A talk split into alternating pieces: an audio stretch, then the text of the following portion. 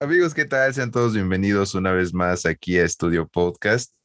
Eh, somos sus anfitriones, mi nombre es Fabián. Yo soy Toto. Pues bueno, hoy les tenemos las noticias, por supuesto, como siempre.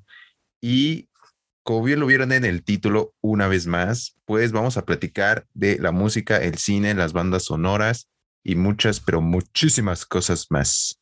Así que aquí arrancamos Estudio Podcast.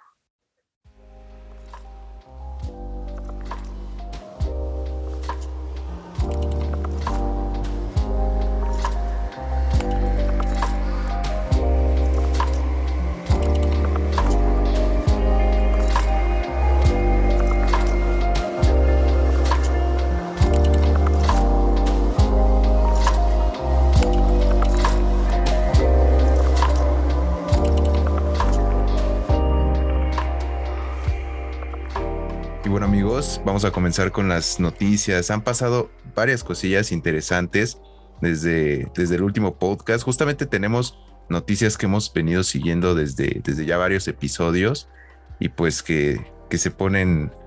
Es que, güey, ya cada vez...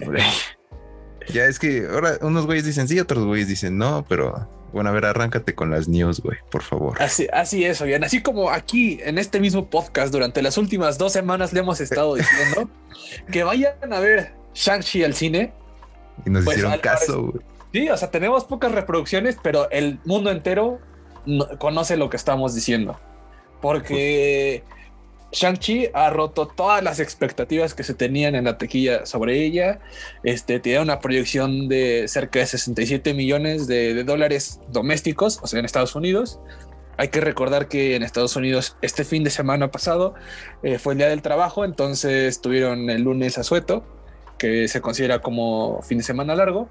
Eh, pero, eh, pues Shang-Chi rompió las expectativas, amigo. O sea, de 67 millones tan solo con viernes, sábado y domingo lograron 78 y si le sumamos lo que lograron el lunes, tienen 97 millones de dólares recaudados tan solo en Estados Unidos. Güey, es que sí fue un madrazo. O sea, además de que las críticas que antes de que saliera la película dicen que está muy buena, eh, la gente que le he ido a ver dicen que sí está buena. O sea, es que es de esas películas que tú dices, voy a ver y no sé qué esperar, pero o sea, literal salen como con muy buen sabor de boca, güey. Entonces, pues gracias, raza, que nos, que nos ha hecho caso para ver Shang-Chi, porque eso significa que, que bueno, Chance y Spider-Man se, se mantenga para este año. Y, pues justamente, güey, esto tiene que ver con, con Venom, güey. Así es, así es, porque ya están empezando a caer los dominios. Es que nosotros les dijimos, o sea, nosotros sabemos de cómo funciona esta industria. Estábamos seguros que iba a pasar esto que, güey, tú trabajas en Cinépolis, ya dilo, güey. Eh, yo trabajo en Miramax. en Cinemark. Adelante, di, la nota. Di, qué sucedió gracias a, nuestro, nuestro servicio a la comunidad de, llenar las salas de cine para ver a Shang-Chi. Bueno, pues mire, manda. Gracias a que nosotros somos acá unos profetas así bien mamón. Pues bueno, según esto, se das de cuenta que el Toto le habló a, a Sony, le dijo, oye, bro, ya viste que la banda está yendo al cine, ya viste que, se está poniendo muy bueno el pedo acá en las películas de superhéroes, acá sí deja dinero este pedo, güey. Entonces esos, esos güeyes dijeron, no, pues está bien, vamos a adelantar Venom una semana, eh, específicamente el 30 de septiembre, ¿no, güey? Sí, en, en, nuestro país el 30 de septiembre y en Estados Unidos el 1 de octubre. El 30 de septiembre, como nosotros somos unos chingones, pues lo tenemos un día antes que, los gringos. Entonces, pues ahora sí para que otra vez tachen el póster de Venom y lo pongan 30 de septiembre ya o, o pónganle Durex o, o, lo que sea. Pero el chiste es que, que adelantaron Venom y para cómo están las cosas, güey, eso es una gran noticia. Así es. Y Miren, yo sé que nosotros les dijimos que se iba a trazar de nuevo hasta el próximo año, pero ese era el reporte. Lo que se, lo que se dice es que Sony sí estaba teniendo pláticas de que si veían que este pedo no arrancaba, que la gente no empezaba a ir al cine, pues iban a retrasar Venom una vez más. Pero pues sí, el lunes, después de la proyección ajustada que tuvo Shang-Chi, este, pues sorpresivamente apareció ahí la noticia oficial de que Sony anunciaba el adelanto de Venom una semana más. Yo solo me siento mal por, por, por mi querida Scarlett Johansson, que si Shang-Chi, si Shang-Chi con, con, con un cast primordialmente asiático, sin ninguna estrella, que, que la, la, la, la personalidad más grande es Aquafina, logra tener este tipo de resultados, pues miren, miren, chavos, yo ya, yo ya vi Shang-Chi. Les puedo decir que es, sí es bastante superior a Black Widow. Black Widow es muy buena, pero Shang-Chi es bastante superior. Pero pues la gente no paga su boleto ya habiendo visto la película. Ajá. O sea, el, el gancho que tenía Black Widow sí creo que era mayor, entonces quién sabe qué hubiera pasado. Nos hubiéramos ahorrado bastantes peleas, eso sí. Güey, y además que el protagonista de Shang-Chi, este, ¿cómo se llama? Sim, Simu Liu. Simuliu. Simu Liu. El vato era de esos güeyes que descarga sus imágenes en Pinterest. Sí. Era modelos de, de ese güey. Sí, sí, sí. de, O sea, de la presentación empresarial, güey. De, seguro si te vas a este a Idea o a Casa Palacio, A Creana. Ajá. en los en los este en los cuadros de que están para las fotos de, de dummies en, en- en las salas, de seguro está Simuliu sentado comiendo con su familia. Sí. Con otros vatos que según son su familia, güey. Nada más porque chinos, ¿no? Y, y sí, güey. O sea, eh, Black Widow a mí no, la verdad no se me hizo buena, güey. Sentí que era una película sumamente innecesaria. Y sigo pensando que es sumamente innecesaria porque siento que no aportó nada. Está entretenida, ¿no? O sea, está, Está entretenida. está güey, palomera, está palomera. Sí, sí, pero no, no, bueno. Siento que llegó muy tarde, güey. Sí. Y, y pues bueno, Shang-Chi sí está, está muy buena, pero como bien lo mencionas, eh, de no haber sido por, ahora sí que por, por Scarlett Johansson y toda, toda la demanda, güey, quién sabe qué hubiera sido de, de pinches Marvel, güey.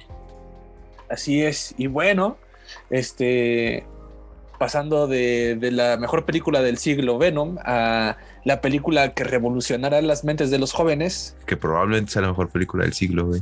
que sea probablemente la mejor película del siglo, ha sido estrenada en el Festival de Venecia, la obra maestra de, De Denis Villeneuve.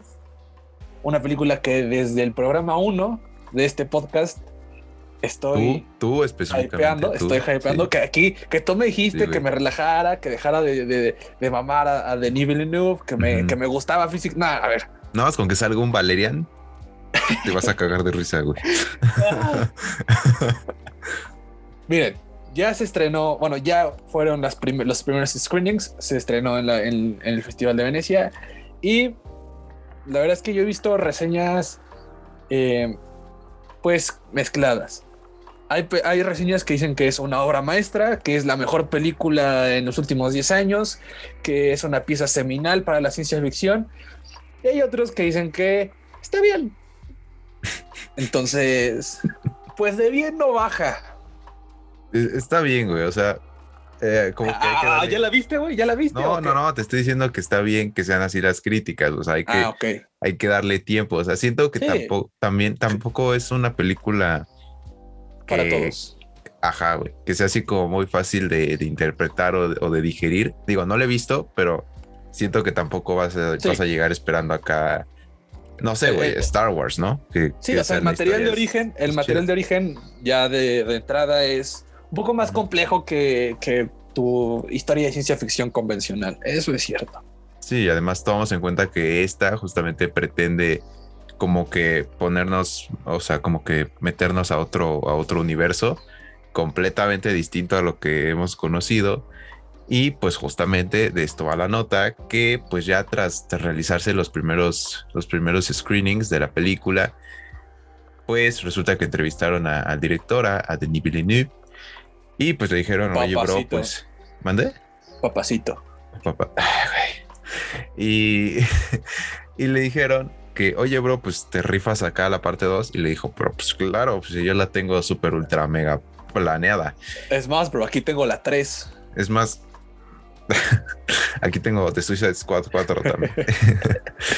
y pues el plan es que se comience a filmar a partir de 2022.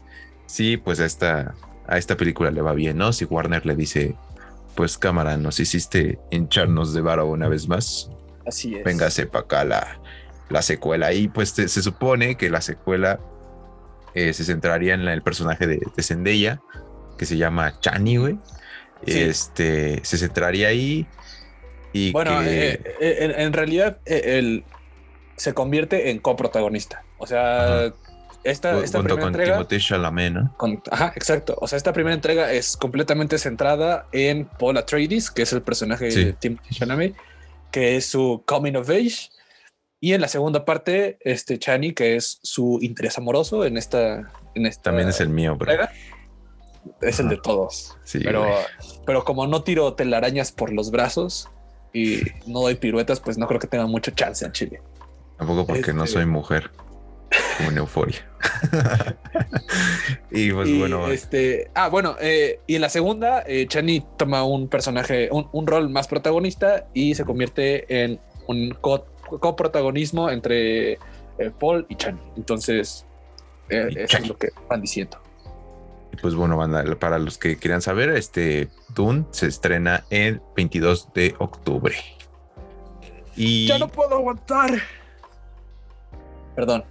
Ya, bro, arráncate con la de Bob Odenkirk, por favor. Ah, bueno. Te, antes de que ensucies el escritorio. Eh, eh, esta, semana eh, hay, muy buenas noticias. O sea, se adelanta Venom. Eh, Chang-Chi le va chido. muy bien. Dune está verguísima, ya sabíamos. Pero, gracias al cielo, nuestro bebecito Bob Odenkirk, nuestro abogado favorito, después de sufrir un paro cardíaco en el set de Bear Soul hace un mes, más o menos, este, y estar bastante, en bastante peligro su vida.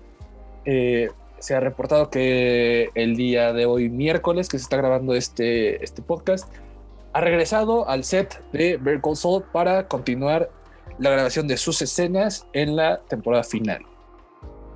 Esa es buena noticia, buena noticia porque es este, es que la verdad sí le ha salido súper bien el, el, personaje de, de Saul Goodman y pues no sé, o sea, buena, buena noticia para el cine, para, para él, ahora sí que en su vida personal. Además, no sé si ya vieron la de Nobody, que, de, que es como de tipo...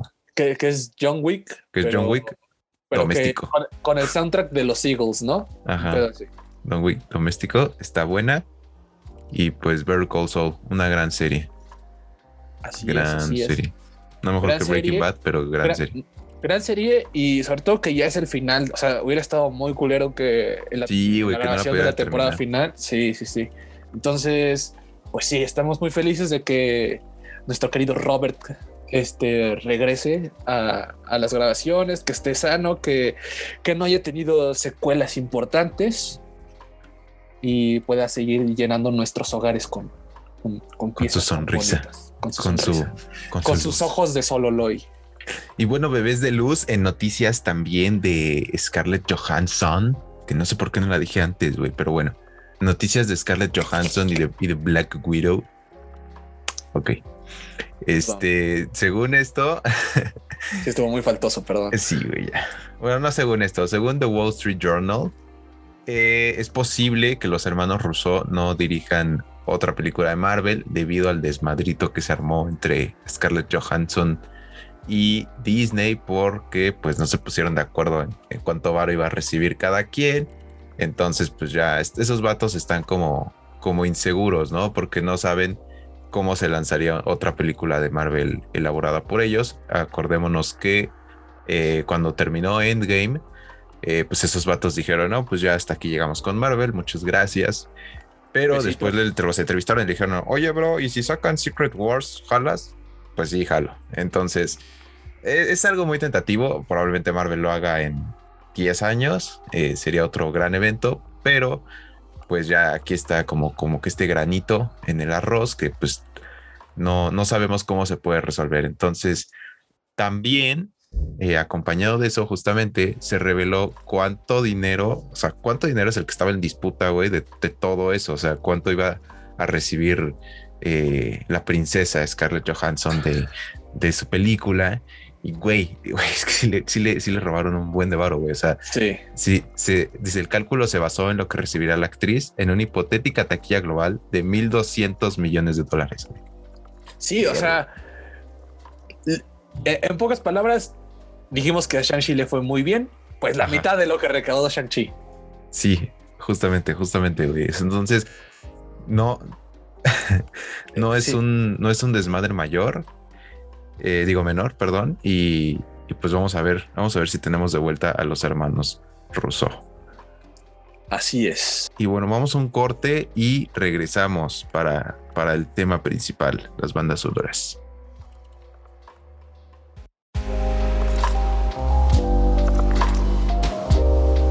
Si te está gustando este podcast, no olvides seguirnos en nuestras redes sociales. Nos encuentras en Twitter y en Instagram como arroba estudio ET8. También no olvides suscribirte al canal de YouTube, en donde encontrarás reseñas, comentarios, debates y mucho más acerca de lo que te gusta. Nos encuentras como estudio La Casa de tu Entretenimiento. O bien, clica en el link que te dejo aquí abajo en la descripción.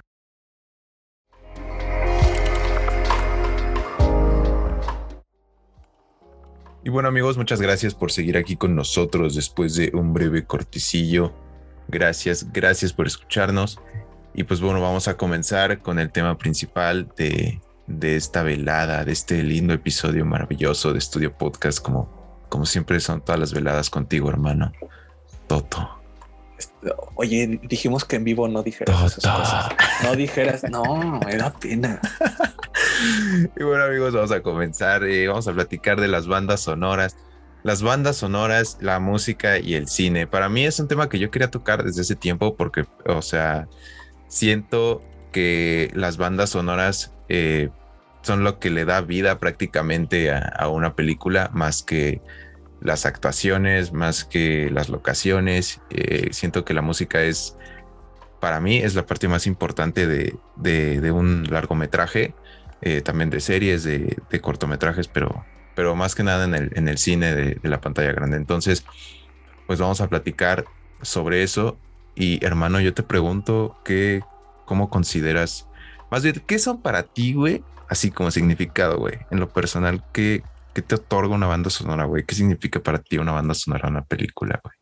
Bueno, para mí eh, hay tres recursos narrativos que son indispensables para una pieza cinematográfica. El lenguaje cinematográfico creo que es evidente, eh, la visión del director, eh, el ritmo, la, la, secuencia de tomas, los encuadres, los encuadres, la iluminación, este, el tono, seguidos de las actuaciones que conllevan el guion, eh, los diálogos y las expresiones, por supuesto. Y por último, y no menos importante, las tres están en el mismo nivel para mí. Si, si, una decae, la pieza no, es, no llega a su máximo potencial y puede llegar a demeritar las otras dos, pues es la banda sonora. Eh, muchos le describen como el alma de la película. esta, e, e, e, este, este el recurso que ayuda a manejar o eh, delinear la, la, reacción de la audiencia. Creo que muchas veces se, desestima o se, o se da por sentado al no ser algo tan evidente, pero sin duda es uno de los, de los pies más importantes para, una, para generar una emoción dentro de la pieza cinematográfica. Es que es eso, güey. O sea, para mí la, la banda sonora es que tanto, que tanto logra impactar al público la película o la escena que están, que están viendo, güey. Y, y, o sea, chance, chance sí me la volé, güey, ¿no? Diciendo que es como lo más importante, más que las actuaciones y eso. Este, estaba emocionado, güey. Tal vez no es lo más importante, pero tampoco no es lo más importante. O sea, para mí, están a la esas, par. esas tres que dije están a la par, de que o sea, son indispensables. Sí, sí, sí. Entonces, eh, pues es que sí, o sea, para mí siento que una banda sonora es, es la esencia de, de la emoción que quiere generar una película, pero sobre todo es como ¿Qué, ¿qué, tanto apego tiene hacia el público? O sea, no sé si a ti te ha pasado, y que traes, así como luego traes rolas en la mente, que traes la banda sonora de una película que, que están muy chidas o que luego te pasa una situación Y como, pues obviamente uno al ir al cine se identifica con la película, que es como de, ver, y empieza a sonar así como que la banda sonora, ¿no? Es que todo lo hemos hecho, güey. Y, generan retrospectiva, o sea, quedan este, engranadas en tu cerebro hasta que cuando, eh, escuchando las primeras estrofas de, no sé, Harry Potter, Los Piratas del Caribe, Star Wars, o sea, el tin, tin, tin, tin, o sea, lo, lo, escuchas, inmediatamente lo reconoces y te, y te regresas a ese momento. Digo, nuestra generación, pues eso, esos, los Piratas del Caribe y Harry Potter puede ser lo, las bandas sonoras más, más este, ¿cómo se diría? Más recordadas, ¿no? Más recordadas y nos regresan a cuando teníamos cinco o seis años y las vimos en el cine.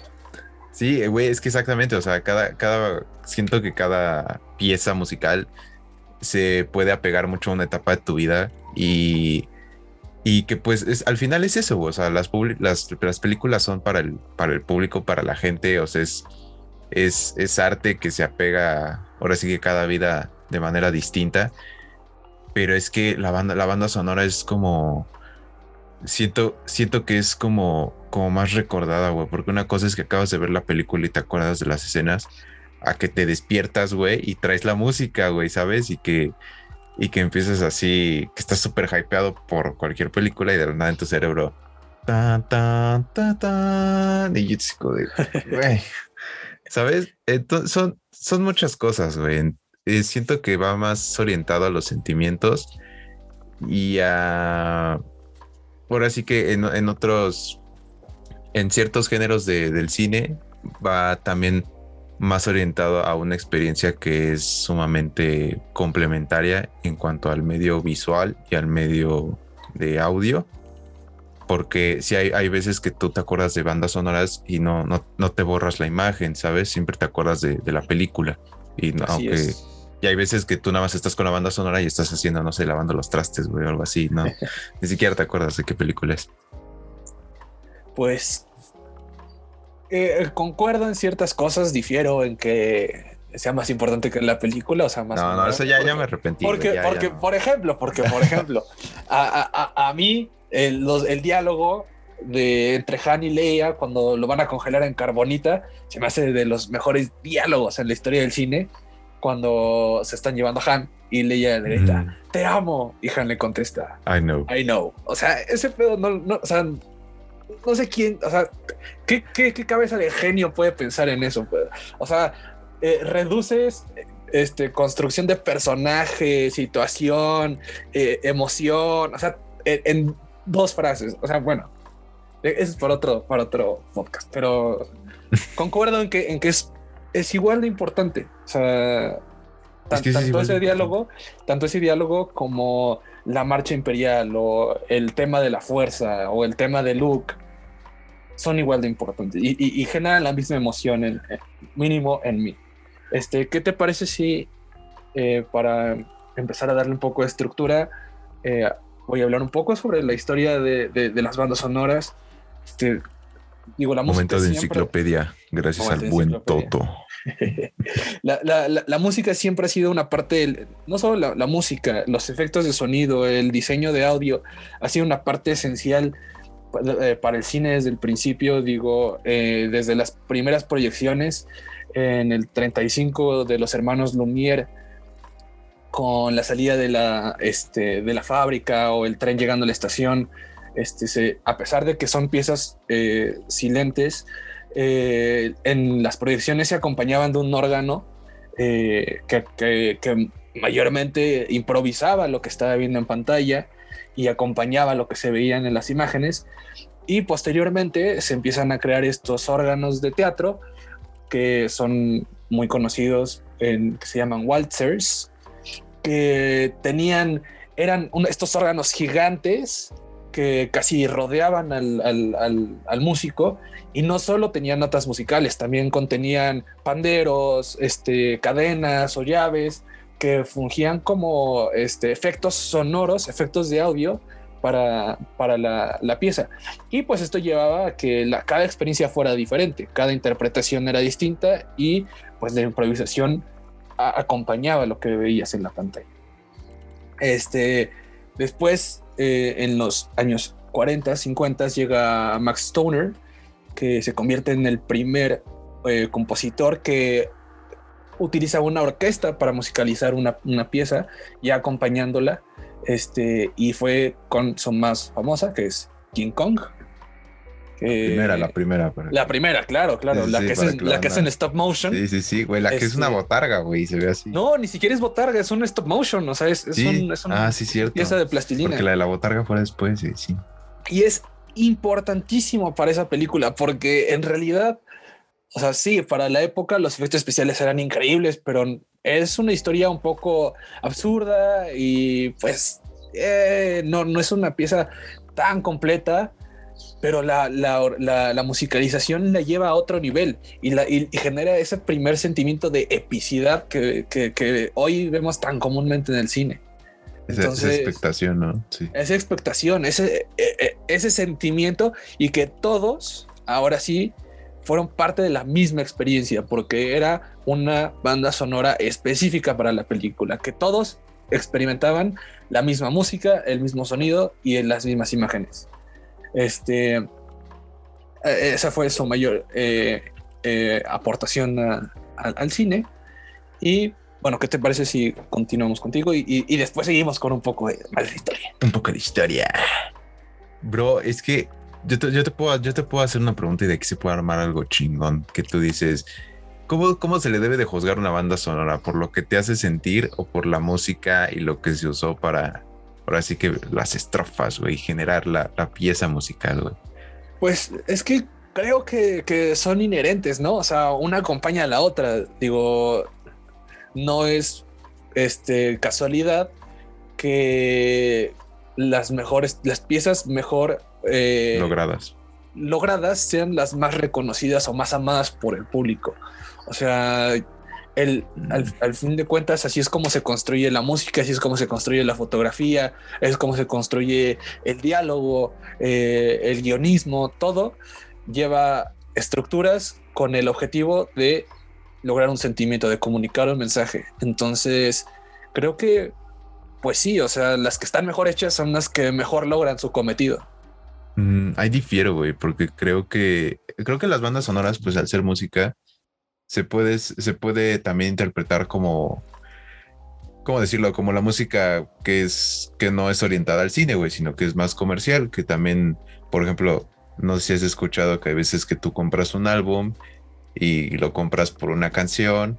O bueno, ya no sé si la banda compra álbums, ¿no? Pero yo, yo sí compraba. Pagas tu Spotify. Ajá. Y metes una canción del álbum en tu playlist. Sí. Y, y normalmente las canciones más chidas son las que nadie topa en el álbum, güey. O sea, las que nadie. Ahora sí que las que nadie generó un apego mm, esperado al ser, al ser en, en, las otras, las canciones como más populares.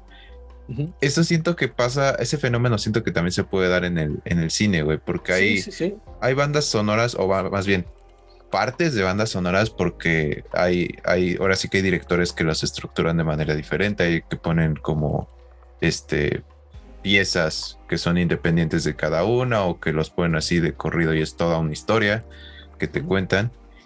Eh, siento que es así, güey. O sea, porque por ejemplo, en el cine siento que depende mucho de la escena, güey. O sea, si tú estás, por ejemplo, en el cine, güey, y estás viendo eh, Interestelar, güey, cuando el cabrón se da cuenta que es su hija, que están en, bueno, que, está del otro lado de la pared, güey, pues obviamente te vas a acordar de esa pieza, güey. Pero, por ejemplo, si estás viendo, mm, no lo sé, güey, E.T. y estás en en una. Cuidado con lo que vas a decir, eh. Cuidado con Güey, no, es que a ver, relájate, relájate. o sea, ya sé que, ya sé que es John Williams y te mama, pero estás viendo E.T. y pues vas, vas viendo la película, güey, y no es como que te acuerdes de, de, muchas, de muchas de las piezas, al menos a mi parecer, más que las que son como más populachonas, ¿no? Cuando E.T. se va al espacio, cuando lo están llevando en la, en la bicicleta, güey. ese tipo de sucesos es algo que, o sea, no estoy diciendo que la banda sonora tenga mierda y luego tenga cosas chidas, o sea, no, güey. Pero es a lo que voy, güey, o sea, no. Ah, siento que hay, hay partes de, de, las bandas sonoras que sí vale la pena juzgar por su musicalización, porque no generaron el apego necesario en el público. Y también, también eso afecta, güey, porque si a ti te, te encanta, este, te encanta Indiana Jones y ves que Indiana Jones, digo, no estoy diciendo que así sea, güey, pero te encanta Indiana Jones y tú ves que se hizo súper simple, güey, la banda, ¿no? Dices tú, fuck it, ¿no? A mí me encanta y es como de las mejores de la historia, güey. Pero, o sea, es que, es que también, güey, o sea, también son, son grandes piezas musicales y no por el simplemente, simple hecho de que no sean tan escuchadas, no significa que sean iguales o, peores que las otras. entiendo lo que quiere decir, o sea, y es parte de lo que dije al principio, o sea, siento que muchas veces hay piezas muy buenas que no son tan aclamadas o reconocidas, porque a lo mejor los, otras, los otros dos elementos que le están acompañando no son tan buenos. Sí, es que es una combinación muy Ajá. Sin embargo, yo creo que, por ejemplo, como lo que dijiste en Niti, que hay partes que son excelsas y hay partes que no recuerdas. Yo creo que eso se debe a la estructura de, una banda sonora, que la diferencia de un álbum o un EP, que son piezas individuales que muchas veces llevan una cohesión, pero no están hechas con una estructura narrativa eh, pues entiendo que en un, en un álbum haya canciones mejores que, otras. pero la mayoría sí, la mayoría sí están hechas con la estructura narrativa, güey. Pero hay otras que nada más te las avientan así, güey. Y no, no tienen, no tiene una, una pieza que ver con la otra, güey. O bueno, no, al menos no tan directo. Yo siento que sí, o sea, que, que, van de la mano con el guion, que igual en el guion tiene sus altos. Ah, sí, por escenas. Sí, sí, sí. Lleva, o sea, lleva su ritmo y hay partes donde tienes que exaltar la, la escena. Lo que está pasando, sí. Lo que está pasando. Y es cuando, eh, cuando E.T. sale volando en la, en, la, en, la, en la bicicleta y cruza a través de la luna. O sea, e, ese, ese el mismo John Williams sabe que ese es el momento en donde tiene que partir madres, porque ese es el momento clímax de la película. Y es muchas veces es lo que la hace tan memorable, que tenga esos altibajos y que tenga esa explosión de emociones dentro de, la película. Entonces, sí, entiendo lo que dices. conozco muchas, voy a hablar de algunas eh, más adelante, pero creo que para mí la más, la más, la que más se identifica con lo que acabas de decir para mí el soundtrack de la misión de Ennio Morricone es buenísimo, es top 5 en la historia del cine. Y es más que la del Once Upon a Time in the West. No, muchísimo más, muchísimo más. Es Ennio, para mí, Once Upon a Time in the West no está ni siquiera en el top 10 de soundtracks de, Ennio Morricone. Pero por ejemplo, lo que acabas de mencionar tú, que es a lo que voy, que por ejemplo no mucha banda recuerda la que dijiste. Sin embargo, les lo pones la del bueno, el malo y el feo, y obviamente se les, se les bueno, viene a esa canción. ¿Estás de acuerdo? Es, a lo que voy, güey. Pero, esa es la uno, güey. O sea, esa es la uno. O sea, la misión, por eso dije, está top, top 3 dentro de las mejores de Neo Morricone. Y es, es, porque es una película mucho más densa, complicada. Se trata de las cruzadas. Este eh, eh, eh, tiene una acción un poco más este, chunky. Entonces sí, no es una película muy famosa, ganó muchos Oscars, ganó el Oscar a, mejor banda sonora por la misión, que después se equivocó Quentin Tarantino diciendo que le iba a dar su único Oscar, pues no, la ganó por la misión. Este, y, es poco reconocida, y, inclusive si yo te la pongo, no, tal vez no la reconozcas o no la ubiques, pero su, su proeza musical es innegable. Y sí, es, lo que voy, justamente. mismo que dices, es eso mismo que dices. Sí, sí, sí. sí, te, doy, te doy la razón, pero aún así, dentro de los círculos conocedores o, curadores de ese tipo de cosas, no digo que yo lo sea, o sea, digo, puede haber muchas mejores, ¿sabes? Sí. Para mí, esa es, una que conozco, esa es una que conozco. Este, pero sí, sí creo que hay, hay cierto sector que eh, enaltece mucho estas, estas piezas que tal vez dejaron, se, se, quedaron un poco eh, olvidadas por cosas más épicas como Star Wars o como Star Trek, ¿sabes? Sí, o sea, es también, también depende de, de gustos, güey. Y ahora sí que como, como todo arte, güey, pues es, es subjetivo, pero sí, lo comercial siento que se ha afectado en demasía a, a ciertas bandas sonoras que incluso hay veces que se ponen a la par de, de soundtracks populachones, que pues seamos honestos, güey, los soundtracks van más orientados al, al mercado popular. Sí. No a no algo así como a no, la no incitan tanto ajá, no incitan tanto a la apreciación, que es como, como lo hace la, la musicalización, güey. Pero, sin embargo, siento que te dejan con. Es que, es que es para mí lo más importante, güey, lo que mencioné anteriormente. Te dejan con, con recuerdos que, que a la larga son como, como invaluables conforme vas avanzando en tu vida. O sea, güey, yo me acuerdo que, por ejemplo, el, el este Alan Silvestri, güey, que se ha aventado soundtracks grandiosos, güey. Sí, Forrest Gump, eh, Volver al Futuro, güey. Este, ahorita Infinity War, güey. O sea, ese, ese, ese tipo de trabajos es que también lo puedes juzgar por, por, por el director, güey. Porque puedes decir, güey, pues Hans Zimmer es un grandísimo compositor, Ennio, como lo mencionaste, Alan Silvestri, John Williams, este, James Horner, varios, güey. Pero siento que si tú te quedas con un trabajo de, de un director porque a ti te afectó, güey, siento que también afecta tu juicio de otras bandas sonoras que, te enteras que él mismo hace y que tú dices, meh, puede que no me guste porque escuché esta, que para mí es importante por tal y tal, tal, cosa. Y pues no sé, güey, ¿no? no le des como tu signo de desaprobación, pero que tampoco, tampoco lo enalteces tanto. Y siento que también eso afecta como, no sé, ahorita lo mencionaste en los Oscar, en, en la academia y así, que ven como como cierto, cierto tipo de camino que ha estado siguiendo el director. Y si te vas a John Williams, ese güey sacaba pieza maestra por pieza maestra por pieza maestra. Y, y, todos, todos sus soundtracks son como algo súper recordado y algo que se adherió muy cañón a la cultura popular, güey. Pero siento que sí es la apreciación de la, de la musicalización. Sí, sí siento que es más por ahora sí que por cómo fue elaborada en los que no son comerciales y en los que sí son comerciales, se lo dejan a la gente, güey. Y yo, yo te puedo contar que en, cuando salió Infinity War, güey, traía así el pinche soundtrack en mi mente de cuando todos se matan. Y, de la nada te, olvidas que ese güey hizo todo lo que te acabo de mencionar, güey. Y es como de, ¿qué pedo, güey? O sea, y en ese entonces dices tú, pues estaba en tal momento de mi vida, güey, fue chido este, y luego salió Endgame y ya me valió, güey, ¿sabes? O sea, fue, también fue un gran soundtrack, pero fue como de. Ah, no es lo mismo, güey, ¿me entiendes? Bueno, eh, sí, o sea, también hay que entender que hay, que hay piezas muy buenas y hay piezas no tan buenas. O sea, igual, eh, el mismo John Williams tiene altos y bajos, güey. Ha hecho. pero, ha, hecho, bandas sonoras de películas bastante oscuras, muy independientes. Digo, para mucha gente que, que le sorprende, eh, John Williams hizo la banda sonora para Mi Pobre Angelito, por ejemplo. Que, no, es, una película de acción, no es una película grande, es una película independiente de comedia. Pero al final, y, le eleva. Y le eleva. Bueno, pero se volvió comercial. Pero al final, ¿estás de acuerdo que es, una de las partes? Es una de las partes que la hace comercial. Digo, eh, evidentemente la pieza está completamente elevada por la musicalización de John Williams. O sea, es es evidente, por eso es tan, tan hogareña, tan icónica.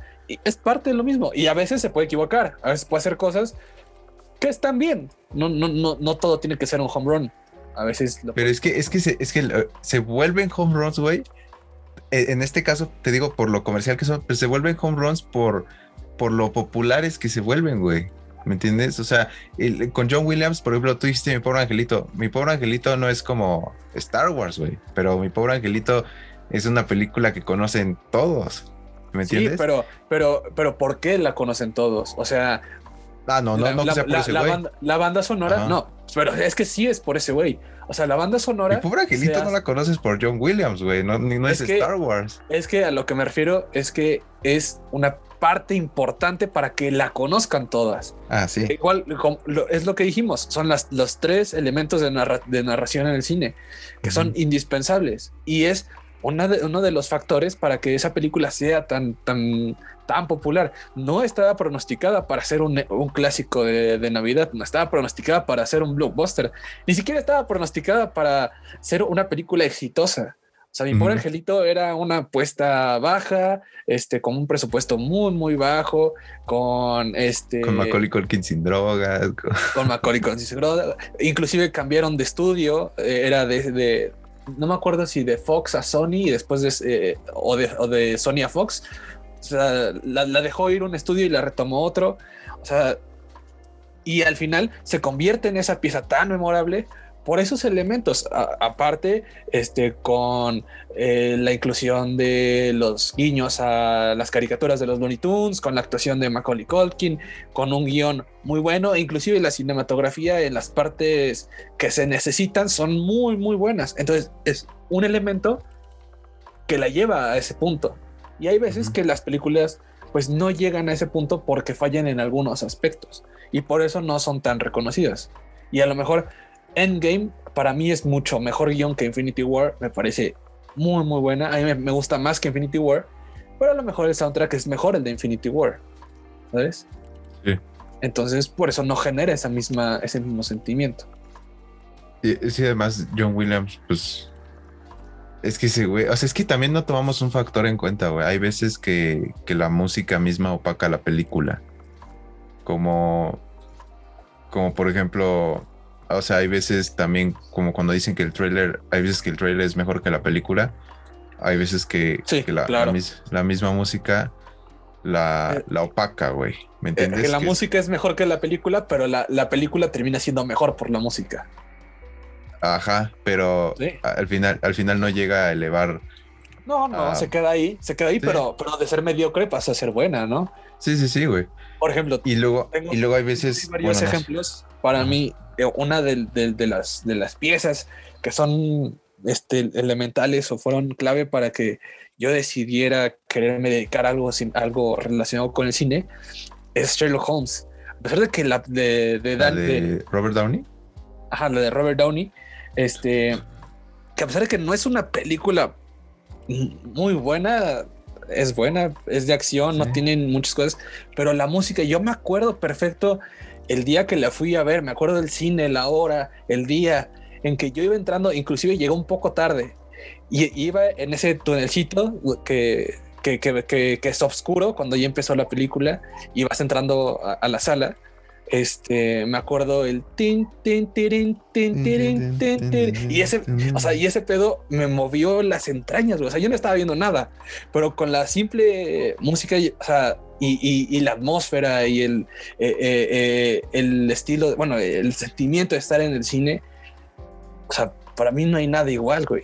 ¿Sabes? Y, y, eso, es, eso es un ejemplo de lo, que acabo de decir. La pieza es mucho mejor, mucho mejor que la película. La música es mucho mejor que la película. Pero la película termina siendo mejor por la música.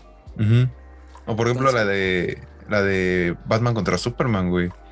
Es un gran soundtrack. También, también. Un gran soundtrack. Y sí está ah. mejor que la película, güey.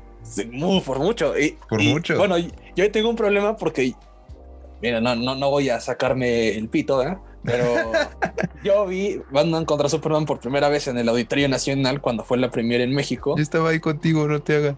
Y la verdad es que no fue buena idea. O sea, se sentía buen ambiente y todo el pedo y estaba interesante que estaban Ben Affleck y Gal Gadot y Henry Cavill y todo el pedo, pero pero cuando empezó la película pues, la pantalla no se veía en la mitad y el audio estaba todo rebotado, entonces pues sí, te había dicho, Fue, un poco un poco perturbada mi, mi experiencia.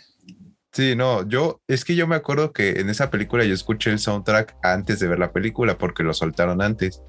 Ajá, y te escuchas todo y dices tú, güey, la película va a estar perguísima, güey, perguísima. O sea, inicia súper melancólica, acá te, te, mete de lleno al personaje de Batman, te, te empieza a contar su historia a través de la música, porque, porque también invita a eso, o sea, a que, a que sientas eh, el, ahora sí que el feeling del personaje y te pongas en su, en sus zapatos o en su perspectiva, en su situación o que te ayuda a analizar incluso las, las tuyas, que eso yo lo valoro mucho, güey. Por eso yo me identifico con varias bandas sonoras que pues ahora sí que han salido a lo largo de, mi vida, así como a todos. Y, en ese, en ese, en esa vez, güey, también que yo, yo también estaba ahí en la premier y vi y estaban pasando la banda sonora una y otra y otra y otra vez. Sí, y además dos horas. Sí, o sea, el tema de Mujer Maravilla que al final se volvió todo un hit, pero es que es que justamente eso, güey, también es lo que es lo que te iba a decir, güey, o sea, los directores como que como que también Ah. sacan, sacan sus propias historias a través de la música. O sea, tú ves, tú ves Man of Steel y es una historia, es el capítulo uno, y ves Batman contra Superman y es el capítulo dos por el simple hecho de escuchar la música, güey, otra vez. Y eso está como. Eso, eso para mí es muy, muy, muy difícil de lograr, güey. O sea, Sí. para mí. Y, Sí, sí, sí. y Concuerdo, personal, digo, bueno, a mí me raya todo eso. Este, para mí, eh, eh, en la, en las, porque Hans Zimmer, según yo, nada más hizo Man of Steel y, y, y Batman v Superman, y después fue. No, creo que Wonder Woman ya no la hizo Hans Zimmer, creo que la Sí, hizo regresó. Goran, este, Johan Johansen o Goran, No, John- no me acuerdo. Junkie Excel, ¿no? Mm, No me acuerdo, pero, pero Hans Zimmer hizo esas primeras que siguen siendo la base para la musicalización de, De toda, todo. de todo el Snyderverse. Ajá. ¿Sabes? El fue meme en, en Justice League, Sí. en, en el corte de Zack Snyder. Entonces, sí, o sea, tiene, tiene razón. Hay, piezas que son icónicas. Sí, que son, son, son muy inolvidables, güey. Pero también, también, por ejemplo, güey, tú, tú me puedes decir, hay, hay, hay películas que son difíciles de musicalizar, güey. Porque están tratando temas muy, muy delicados o, o son películas de autor o cine de arte que, que, que pues es un sube y baja de emociones. Entonces, siento que ese, ese tipo de películas que, por ejemplo, yo tengo un buen ejemplo que es la, la lista de Schindler, que, que es una gran película, güey, y que trata un tema muy, muy cañón y lo retrata de, de una manera muy cruda, pero es la manera que, que debió de ser retratada. O sea, para, para mí es una gran película, güey. Y para, para mí esos son como los, la- las bandas sonoras que más se deben apreciar, güey. Como las que te dicen, eh, ahora sí que la historia está ahí, la historia va a ser muy, muy, muy poderosa y, y simplemente quitas todo lo, lo que es- puede ser comercial o no puede ser comercial, sino simplemente te centras en, en la historia y en sacar lo mejor de ella, güey. Para mí eso son como, Sí. como lo más apreciable. Digo, para regresar un poco a, a- a la historia, creo que va muy bien con lo que estabas diciendo. Este, bueno, después de Max, Max Turner, pues está Alfred Newman, que introduce las orquestas con trompeta, que si no, no, no lo ¿Me dejas conocen. en visto, hijo de tu madre? No, no, no, no, no, es que ahí viene. Momento ahí de viene, enciclopedia con Toto No, ya. ahí viene lo que, lo, que, lo que ibas a decir, lo que estabas diciendo. Este, eh, si no conocen a Alfred Newman, es el compositor de eh, el intro de Fox eh, Studios. El tererere, ten, teren, tererere, ten. Ajá. Tenemos que poner la música, güey. Ya no estar tan Sí, Sí. este y eh, introduce esto, eh, estas progresiones de, de- de ritmo en, en la, en- en la orquesta, en la, en- en la musicalización que acompañan a la escena. Este y ya yendo, a- eh, bueno, después llegan Alex North introduciendo el jazz, que después se convierte en este en, en- en el padre de, de John Barry, que es el o sea, que es el compositor de, de- de- James Bond. Amigos, bote, ¿ponemos la música o seguimos tarareando como los animales? Y después en los 60 llega Bernard O sea, eh, eh, tiene un apellido. Sí, sí, tiene un apellido complicado. Pero eh, es, va, va refiriéndose a lo que estabas diciendo, que se convierte en, en el, en el padre de la atmósfera de, de las bandas sonoras, que su más conocida es Vértigo, en donde crea estos, estos compases cíclicos que, a- a- de que, que- que no son necesariamente est- estruendosos o, o muy i- i- identificativos, pero acompañan la historia y, y te meten en esta atmósfera de... Te inducen, este, güey, sí. indu- exacto. Y, y- y al final, pues, se terminan este, convirtiendo eh, eh, en una representación visual con las escaleras de Penrose en la película. O sea, va, va muy, muy de acorde al- a, lo que estaba sucediendo. Y es lo que, lo que dices. No es una película de acción o de grandes explosiones o de monstruos o fantástica, pero la, la banda sonora la hace épica con, con su, con su acompañamiento. Épica y sobre todo que, que impacten, güey. Eso es como, siento que es el, el, ahora sí que la meta, güey, para, para la música en especial, elevar las, las emociones, pero ¿sabes qué, güey? Sobre todo que comprendas las, las motivaciones y los sentimientos que están, que están sucediendo en, en la película, güey. Siento, siento que eso es muy importante. Y como tú lo mencionaste antes, cuando, cuando se hace el debut de toda esta musicalización, es casi casi como inyectar color, güey, inyectar vida a una película, porque pues, obviamente veníamos del cine mudo, güey. imagínate, imagínate eso, güey. Sí, sí, sí, o sea, y, como, como te lo dije, o sea, del cine mudo de ser una pieza que no, que, estaba eh, fraguada sin la música o sin sonido en mente, pues al final como, como seres humanos nos obligamos a, acompañarla con algo, ¿sabes? Y tal, vez eso es a lo que, a lo que te refieras con que es, la, es, una de las partes más memorables, que es algo mucho más este, primal, más eh, fácil de instintivo, más instintivo, que no, no tienes que, que deconstruir nada o que leer nada ni interpretar nada, sino simplemente lo sientes. Lleva, lleva, ah, llegas a ese sentimiento. Este, bueno, ¿quieres que siga con un poco de historia ya para, para cerrar el tema? Sigue con un poco de historia y tenemos que decir nuestras bandas sonoras para la banda, nuestras bandas sonoras favoritas yo tengo la banda sonora de Amores Perna, ¿cierto? Este, bueno, eh, eh, acabamos de, pasar los 60 y en los 70 empiezan a llegar los, los grandes colosos que, nosotros ya llegamos a conocer. Este, claro, con, con Ennio Morricone, que se convierte. Es el de lucha de gigantes, ¿no, güey? Lucha de gigantes. este, que se convierte eh, en, en, en una pieza invaluable que acompañó los spaghetti westerns. Este hace las bandas sonoras, como dijimos, del bueno, el malo y el feo. Los spaghetti este, westerns para la banda son westerns, pero italianos. No, también gringos. No, güey, pero empezaron con Italia, güey. Este, y eh, bueno, eh, los ocho más odiados. Y como ya dije, para mí, de sus mejores piezas, que es poco reconocida, La Misión, que no es un western, que deja de ser un western, pero sigue teniendo la misma calidad. Probablemente por este, eso no la pelaron tanto, güey, porque no era un western. Y es lo que te digo, la banda, eh. la banda y, todos los críticos se acostumbran a lo que les está ofreciendo un, un director, güey. Si te fijas, ninguno sale de su nicho, güey. Es que eh, yo creo que el problema muchas veces o sea, La Misión es una película nominada a Mejor Película del Oscar, Mejor Director, Mejor Guión, Mejor Banda Sonora. O sea, la verdad es que fue muy reconocida en su momento por la crítica, pero pues sí, no es una película comercial.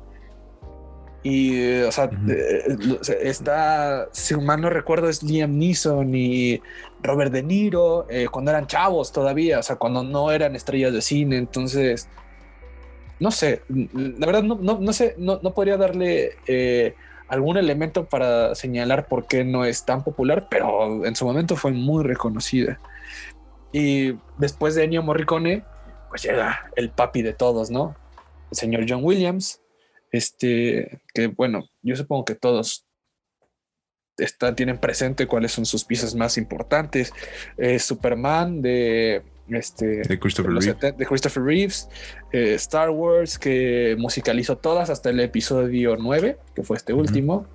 Este, Tiburón, que eh, eh, para mí Tiburón es lo más similar a lo que hablamos con Vértigo, que pues es un, una pieza, no introspectiva, pero más con, con mucho más suspenso, no tanta acción, pero el teren,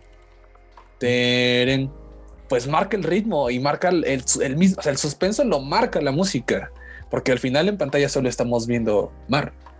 Sí. Entonces, ese es un ejemplo. Este Indiana Jones, Encuentros cercanos del tercer tipo, que por ejemplo también es una película que se ha quedado un poco en el olvido y es espectacular. Y, el ti, ti, ti, es eh, es, de las cosas, de las estribillos, de los mejores estribillos en el cine.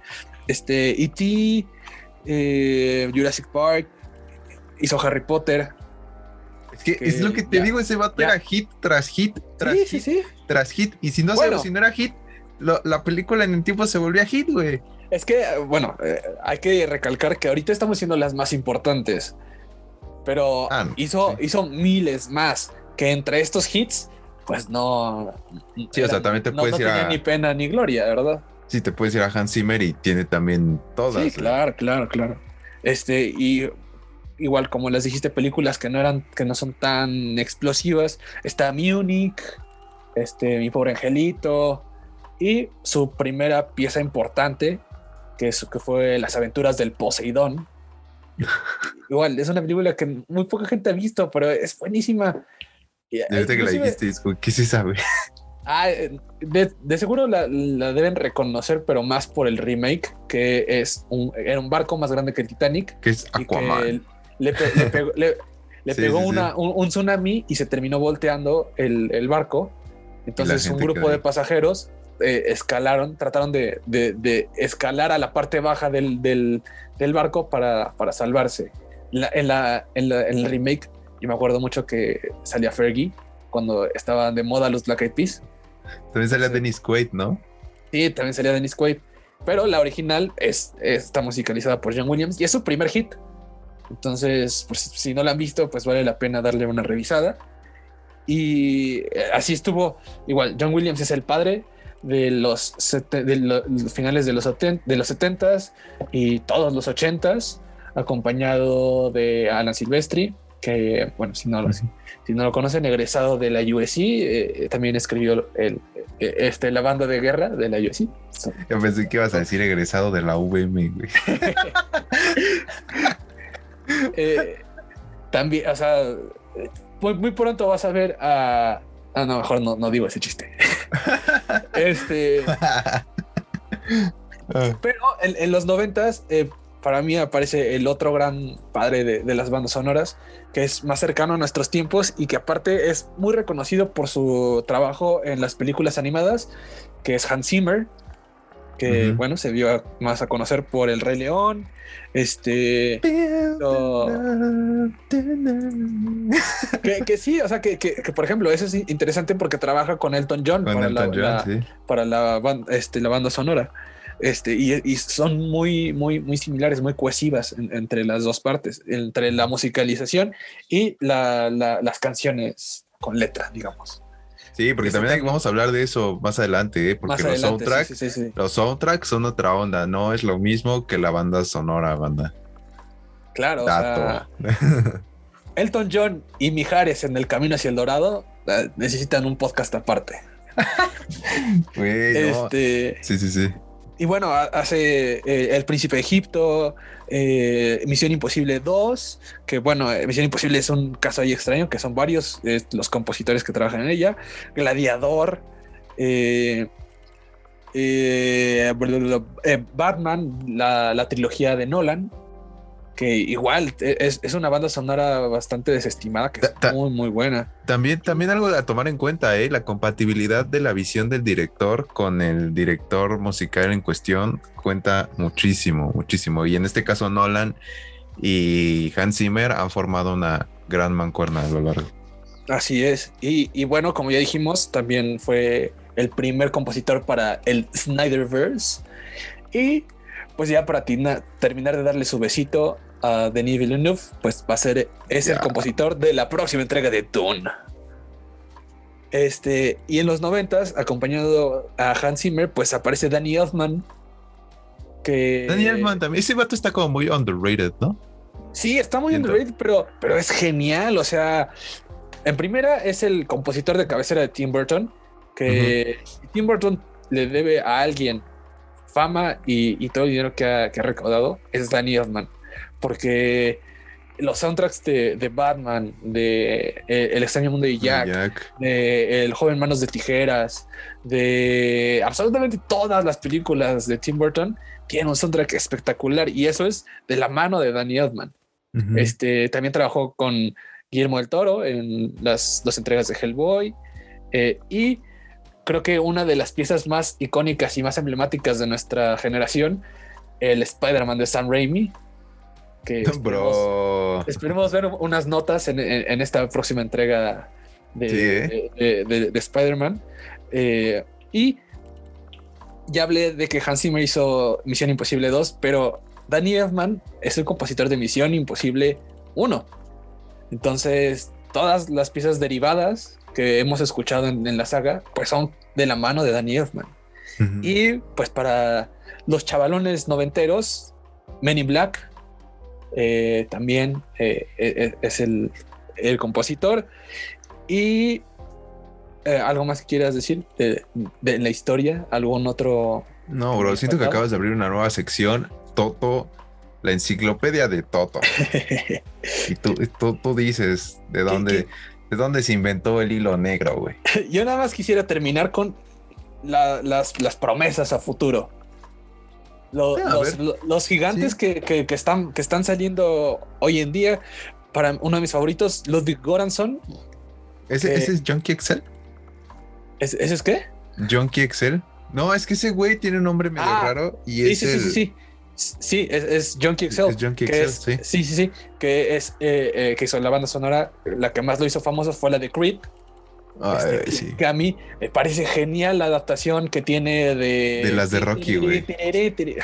En, la primera de Creed, eh, cuando está entrenando ah, en las calles de Filadelfia y llega al, gimnasio de Mickey y lo empiezan a rodear las motos. Es, es excelso esa parte. Y bueno, acompañando a Ryan Coogler, que fue el director de Creed, hace la musicalización de Black Panther. Y eh, pues ya consolidándose con Tenet y la banda sonora de Mandalorian, que esa es otra, otra ala que, estamos alcanzando a conocer, que es las bandas sonoras dentro de las series de televisión, que ya están llegando a ese, a ese, nivel, güey. que, bueno, para mí, eh, The Mandalorian es la mejor banda sonora desde, bueno, desde eh, las precuelas porque siento que las últimas, el tema de Rey y, y, de Finn no me gustan tanto. Entonces sí siento, sí creo El de Kylo está chido, güey. Pero, pero, pero. no impone tanto como la Marcha Imperial, pero. Sí, ni como Duel of Fates de la, amenaza fantasma. Pero ah, para mí, o sea, con la, con la inspiración de Ennio Morricone en El bueno, el malo y el feo, en, en Mandalorian, o sea, para mí es es una de las mejores piezas musicales en los últimos 10 años.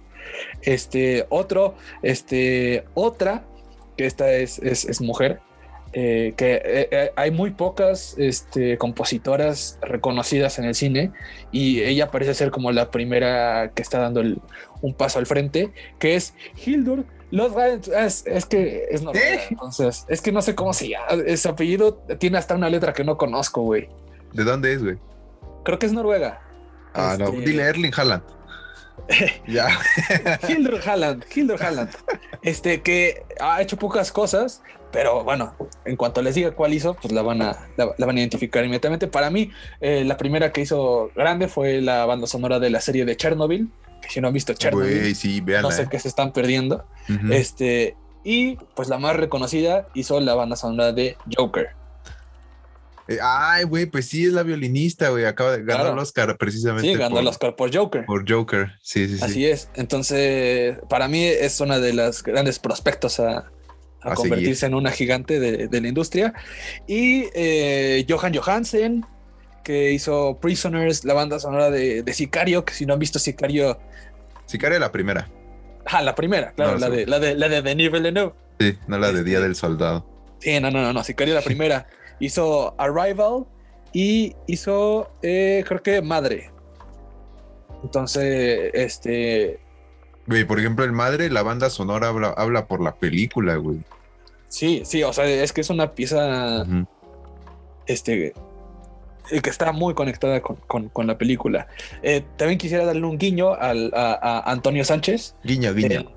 el baterista mexicano que hizo la banda sonora de Birdman que igual es, es muy, muy, muy, muy buena. Y pues al ser un jazz contemporáneo solo con batería, pues no se le pone tanta importancia, pero para mí es una de las grandes piezas.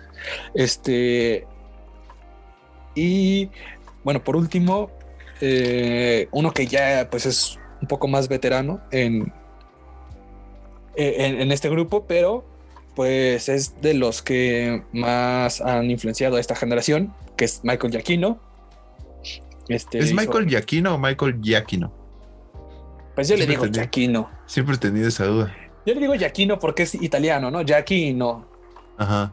Giacchino. Entonces, que bueno, hizo Ratatouille, Up, este.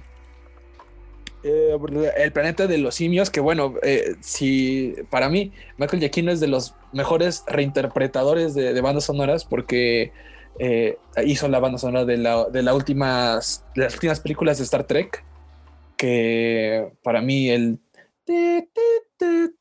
O sea, ese pedo me, me puede hacer llorar, me puede hacer llorar. Y, y, y, y, es de las mejores cosas que salen de, de, las últimas de Star Trek. Este también vuelve a. Es el, es el, el último compositor de las últimas dos entregas de, la, de Misión Imposible.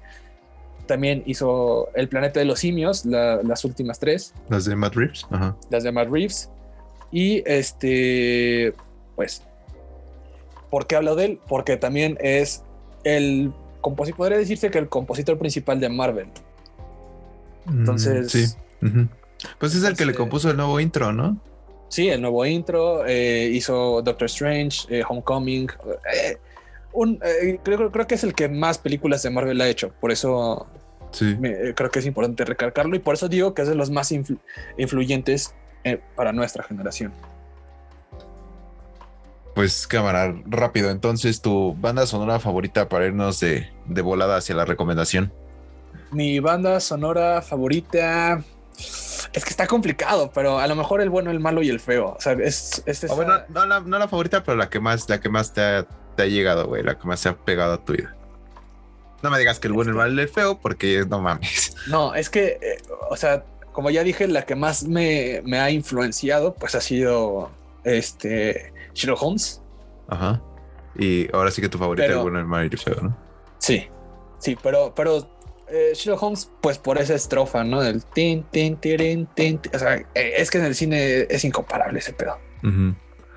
Eh, yo puedo decir que la, la, que más me ha afectado así, tipo tú, Sherlock Holmes, es que, bueno, hay dos. Man of Steel, de Hans Zimmer. Y, y yo, yo, creo que sí, Infinity War. De las, de las que más me han quedado, ¿sabes? De las que más he recordado. Así que así como tu Holmes. Y, y mi favorita, yo creo, yo creo que tiene que ser la de Whiplash, güey. Está, está muy buena. Ah, y, bueno, pero es que. No, es no, que, o sea, es no, que, no, ah, no, sí, no sí, me sí, quiero sí, poner mamador de, ah, sí, güey. No, o sea, sí me gusta el jazz. No, no soy conocedor de jazz, pero, o sea, me, me, gustó mucho esa banda y la verdad sí, sí es una joya, güey. Eh, es que, por ejemplo, ahí no, no, no supe dónde encasillar ni Whiplash ni Amadeus, porque es una banda sonora, pero con piezas ya existentes, ¿sabes? Ajá. O sea, Whiplash Caravan, este. Eh, pero así es la, la, es la narrativa, güey.